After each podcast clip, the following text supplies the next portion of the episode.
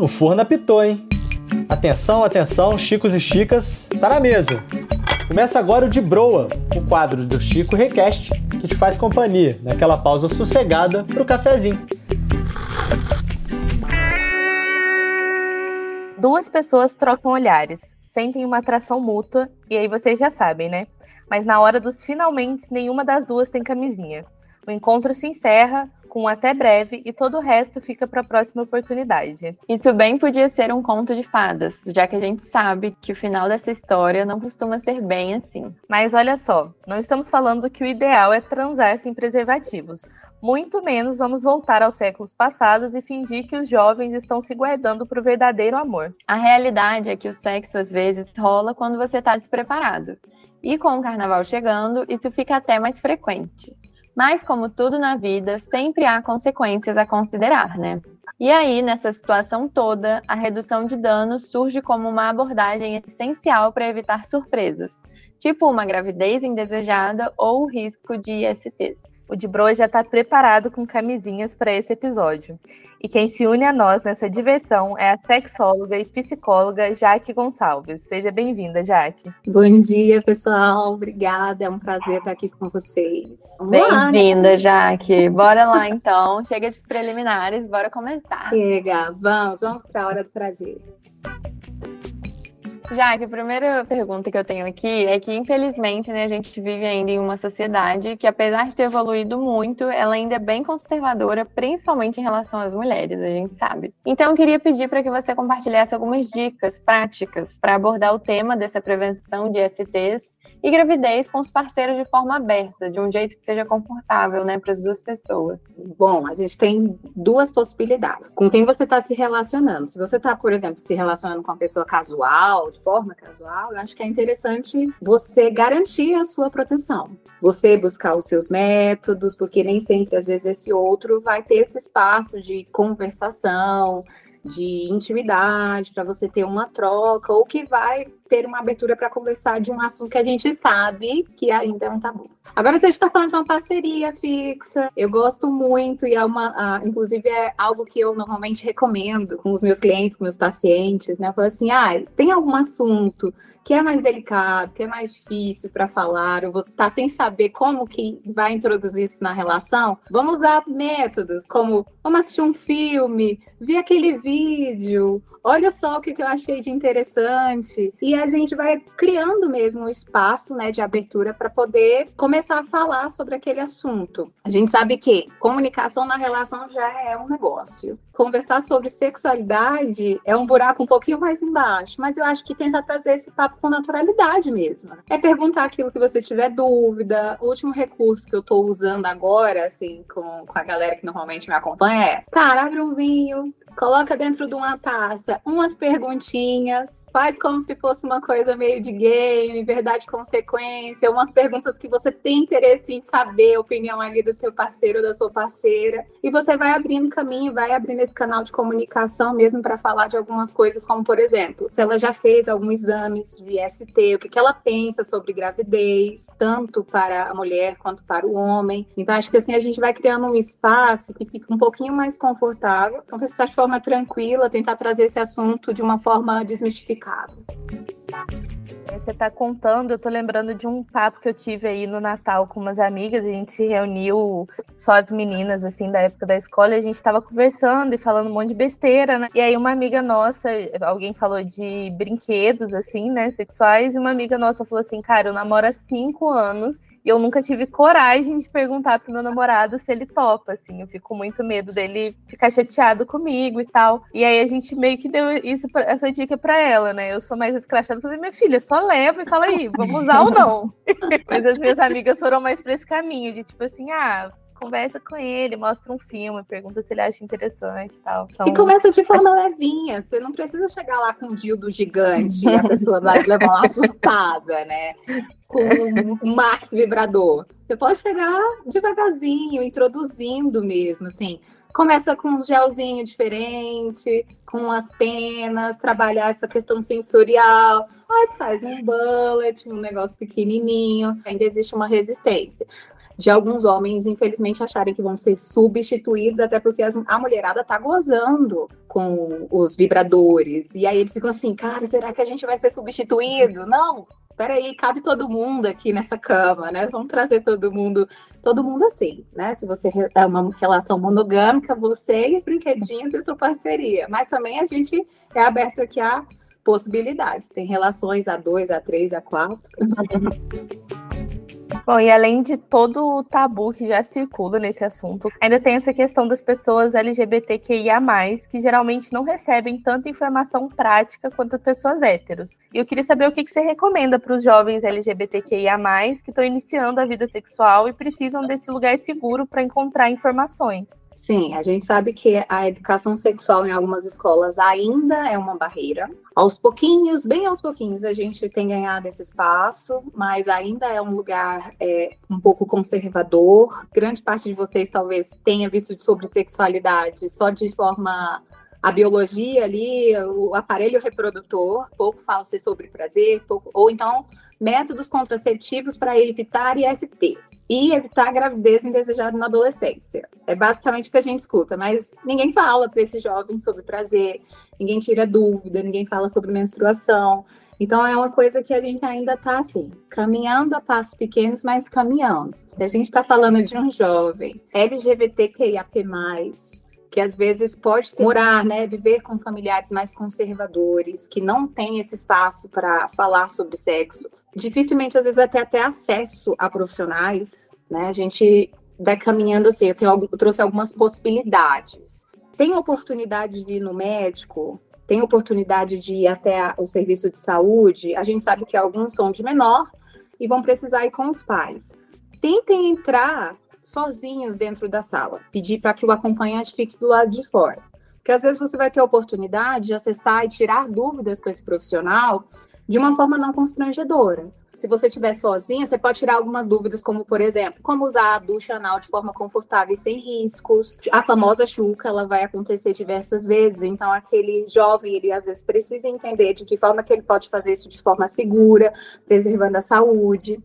A internet é um lugar seguro, pode ser um lugar seguro, tem, e é super democrático também. Tem muitos profissionais excelentes que a gente encontra que estão disseminando informações. Tem o Doutor Maravilha, não sei se vocês já ouviram falar dele, que é o Vinícius Borges, é um médico infectologista dedicado para o público LGBT. Tem a doutora Clara Assaf, que é uma proctologista. Ela fala de forma muito descontraída sobre questões da chuca anal, fissuras que podem ter então ela, forma, ela explica de uma forma muito clara. Tem o Lucas De Vito, que é um psicólogo também, voltado para o público LGBT. Então, todos esses que eu estou falando são profissionais que trabalham com o público LGBT. Eu acho que talvez esses espaços são espaços interessantes para que eles possam se aprofundar um pouco mais, tanto para entender questões da sexualidade, e quando eu falo sexualidade, eu não estou falando só de sexo, Estou falando de toda a gama que engloba isso, entender as suas próprias questões, entender o funcionamento do seu corpo, conversar com amigos também, criar sua rede de espaço seguro, né? Acho que conversar com amigo também é super válido.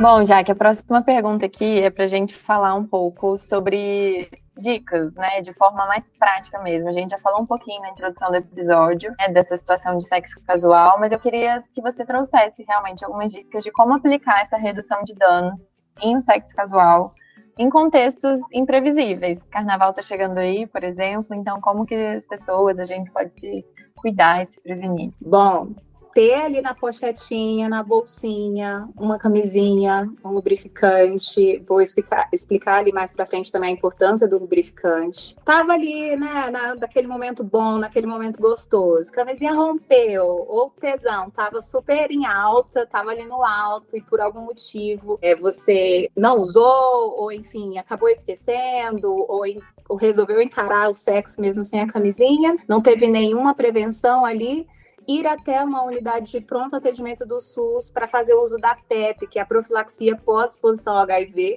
Em até 72 horas, com, após a relação desprotegida, você consegue garantir pelo menos 99% de chances de proteção com relação ao HIV.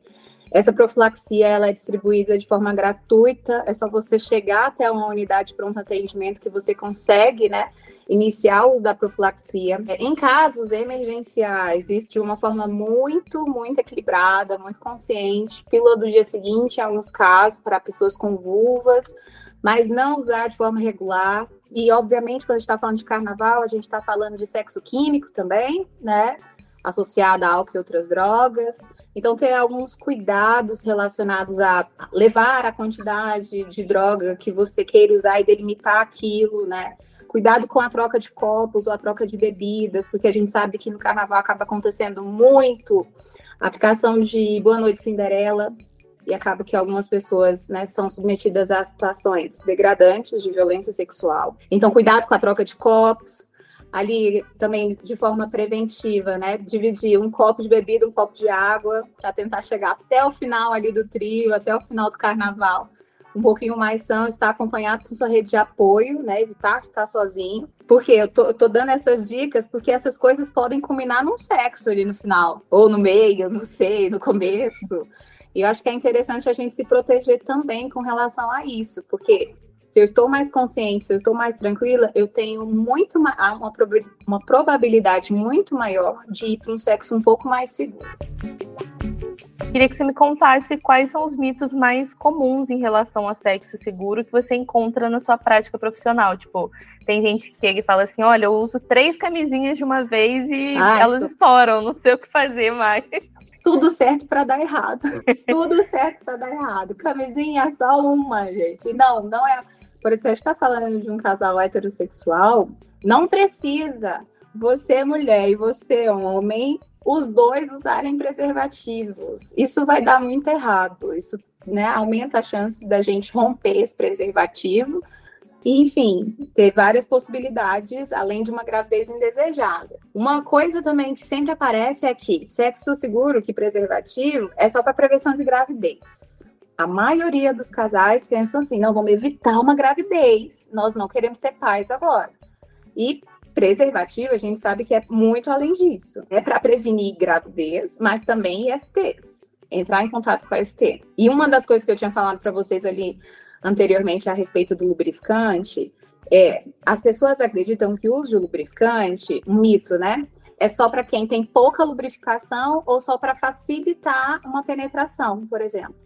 Mas a verdade, gente, é que o uso lubrificante ele é essencial dentro das relações. Por quê? Além de facilitar uma penetração, tanto anal quanto vaginal, de tornar esse sexo mais gostoso, mais prazeroso, ele também é uma uma, ele diminui absurdamente os riscos de microfissuras nessas regiões que acabam, né, e aí diminuem drasticamente as chances de uma contaminação por HIV, hepatite C e outras ISTs. Então, mesmo se você seja uma pessoa com vulva que lubrifique bastante, a sua lubrificação ela não vai se manter do mesmo jeito, provavelmente até o final dessa relação. Eu estou falando de uma relação sexual às vezes mais duradoura, não uma rapidinha às vezes mas uma relação mais duradoura. Então é interessante, tem ali do lado da sua cama, ou na sua bolsinha, um tubinho de lubrificante à base da à base de água, tá?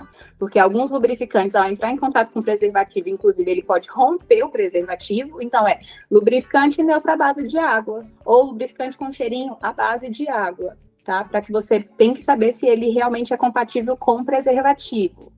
E aí você vai utilizar para que a gente possa reduzir essa questão das fissuras, dos machucados que podem acontecer ao longo da penetração. Então é, vamos quebrar esse mito de que lubrificante é só para quem não lubrifica. Não, lubrificante é para todo mundo e tem que estar em todas as relações. Eu acho que da minha cabeça são essas que vieram os principais mitos. Se vocês tiverem algum outro, a gente fala aqui. Eu já ouvi, eu sei que isso é mentira, mas eu já ouvi que você não consegue pegar IST por sexo oral e nem por brinquedo, assim. E aí, eu sei que brinquedo é mais difícil, né? Mas ainda é possível e sexo oral é, é bem possível também. Também, porque pode haver algum machucado, alguma ferida na boca, na garganta e ninguém sabe. Exatamente. Eu fui lembrando de alguns outros aqui de mitos, acho legal a gente voltar a falar um pouco disso também. Um é, é que é comum sentir dor durante a relação, né, para mulheres.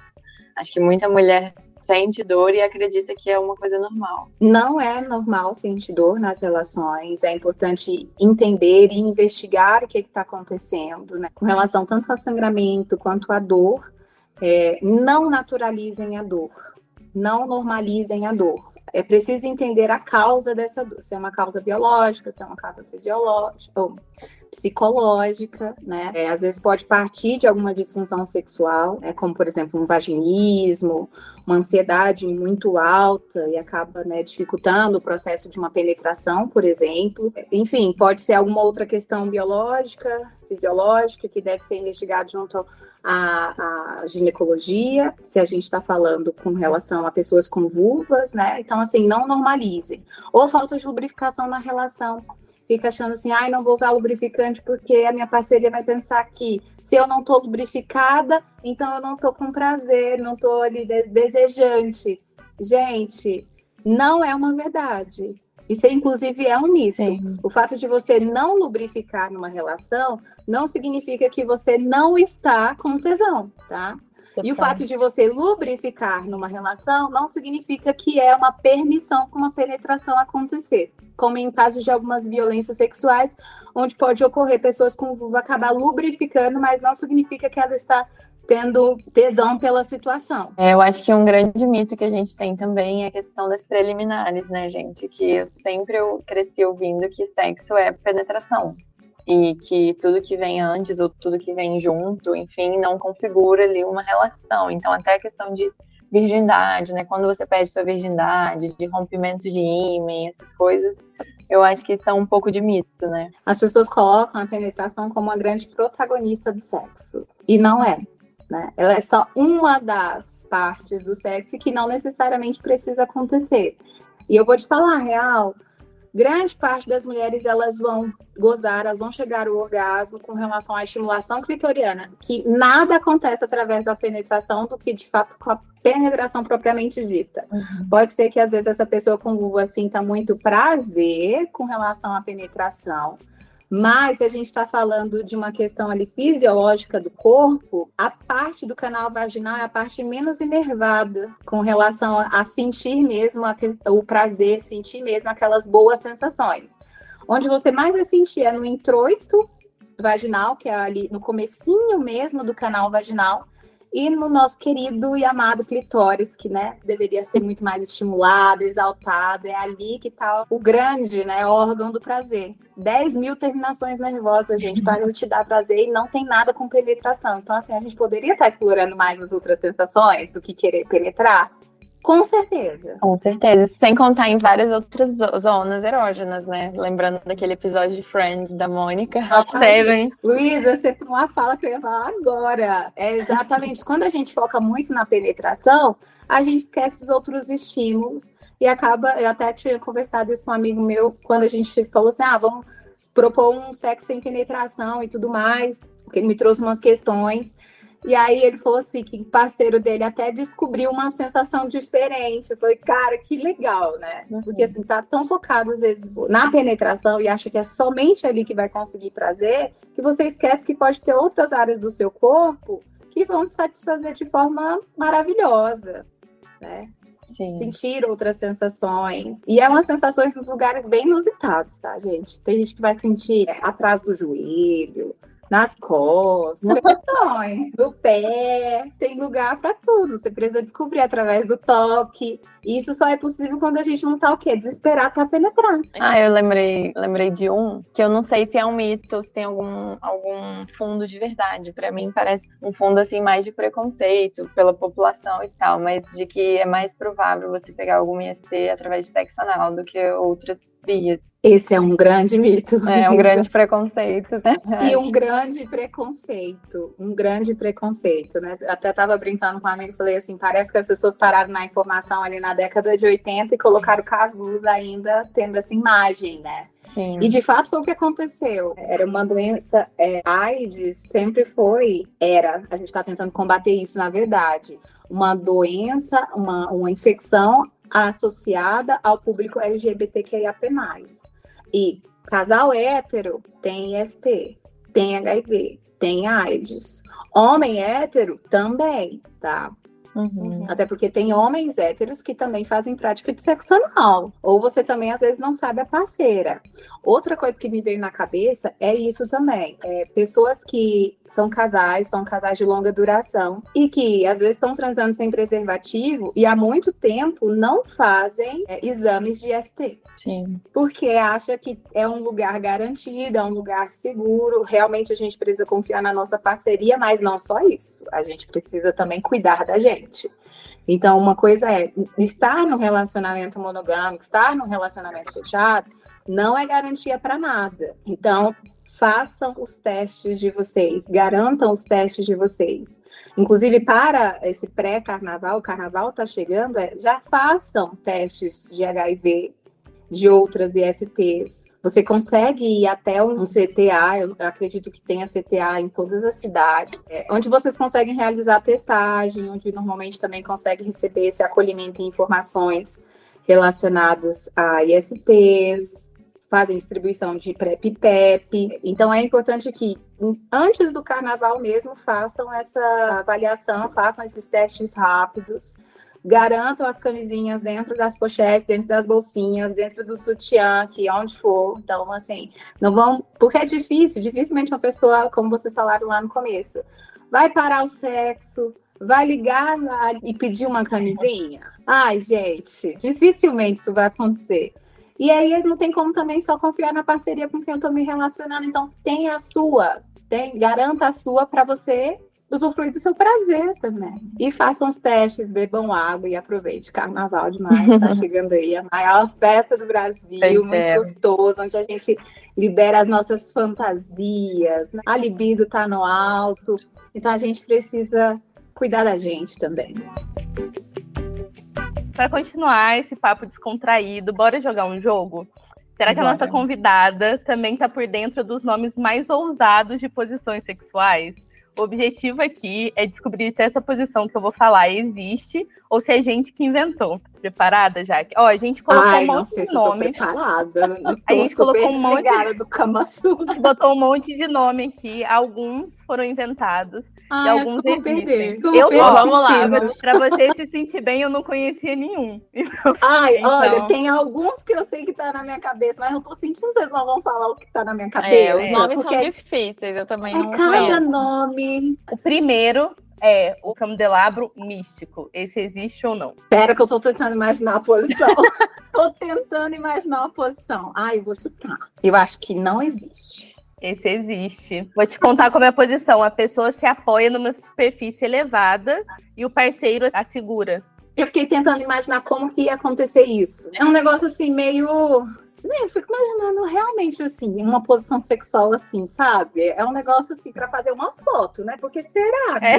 Será que é tão bom assim? Não sei. que é quem estiver ouvindo, assim? quem estiver ouvindo, por favor, Ouvintes. experimente o candelabro místico e conta pra gente. Ouvintes do De Broa.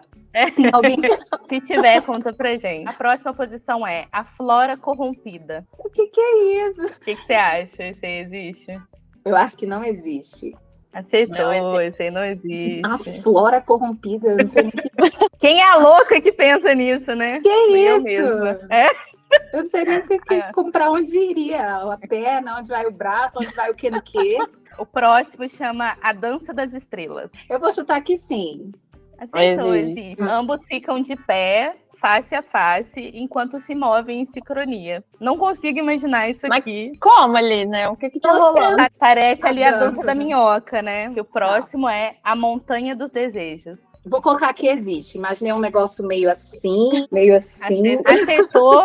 e pra quem não tá vendo, né, que é todo mundo que tá ouvindo, você acertou a posição fazer, também. É, já que fez ali. É assim mesmo, ó. Ambos deitam de lado, criando uma posição íntima e acolhedora. Fofinho. Ai, Gostei. que Vou tentar. Ai, eu adoro. É. Sempre. Luísa, Luísa faz a montanha. E pra fechar, o grito selvagem das fadas. Fada grita, grita. Grita, gente? Eu achei que era sereia que gritava. Fada tá gritando também. Ah, acho que não existe. Não existe. É esse isso. esse já daí foi longe demais. O grito da fada. Pois é.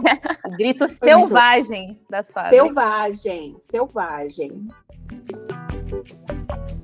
Então agora, infelizmente, a gente realmente está indo para o fim do episódio, já que foi ótimo ter você aqui. Mas antes de se despedir e fazer as considerações finais, tem o último quadro, que é o Café com Broa.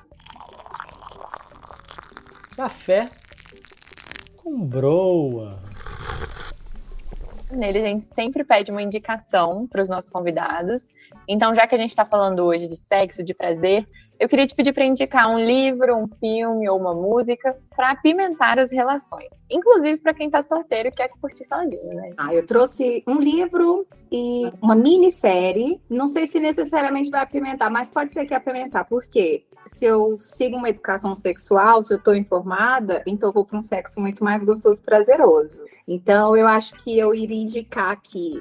Tem na Netflix chamado Fundamentos do Prazer. Ele fala um pouco sobre, basicamente, Ah, sobre prazer feminino. Gente, vai até o fim, por favor. Por favor, se você começou até o fim, é simplesmente maravilhoso. Ele tem poucos episódios, acho que são três ou quatro episódios, cada um com um título diferente. E ele vai falar sobre prazer feminino, especificamente para a mulherada, para a mulherada do De Broa que está nos ouvindo. Então, Fundamentos do Prazer no Netflix. E um livro, eu iria indicar Sexo no Cativeiro, de Esther Perel. É um livro provocativo, é um livro gostoso que vai falar sobre paixão, que vai falar sobre prazer, que vai falar sobre sexo de uma forma muito acessível. E Esther Perel é uma grandiosíssima da área da sexualidade, da área de pesquisa de sexualidade. Esse livro dela é simplesmente maravilhoso. E, obviamente, me seguir no Instagram, que aí lá eu dou várias dicas, lá tem as playlists que eu monto e normalmente compartilho. Então, assim, ó,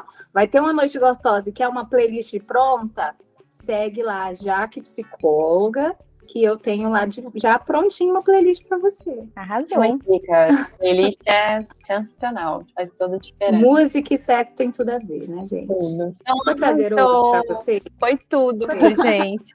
Para mim foi, foi muito prazeroso. Adorei estar aqui com vocês. Foi muito gostoso o nosso papo. Daria pra gente falar horas e horas sobre sexualidade, sexo. Sei que nem todas as coisas talvez eu saiba responder, mas é como eu falei para vocês, é um universo muito, muito, muito gigantesco e cada dia aparece uma novidade, cada dia aparece uma coisa diferente. Mas que delícia estar aqui com vocês, delícia esse convite. E olha, foi muito prazeroso. Cheguei ao clímax.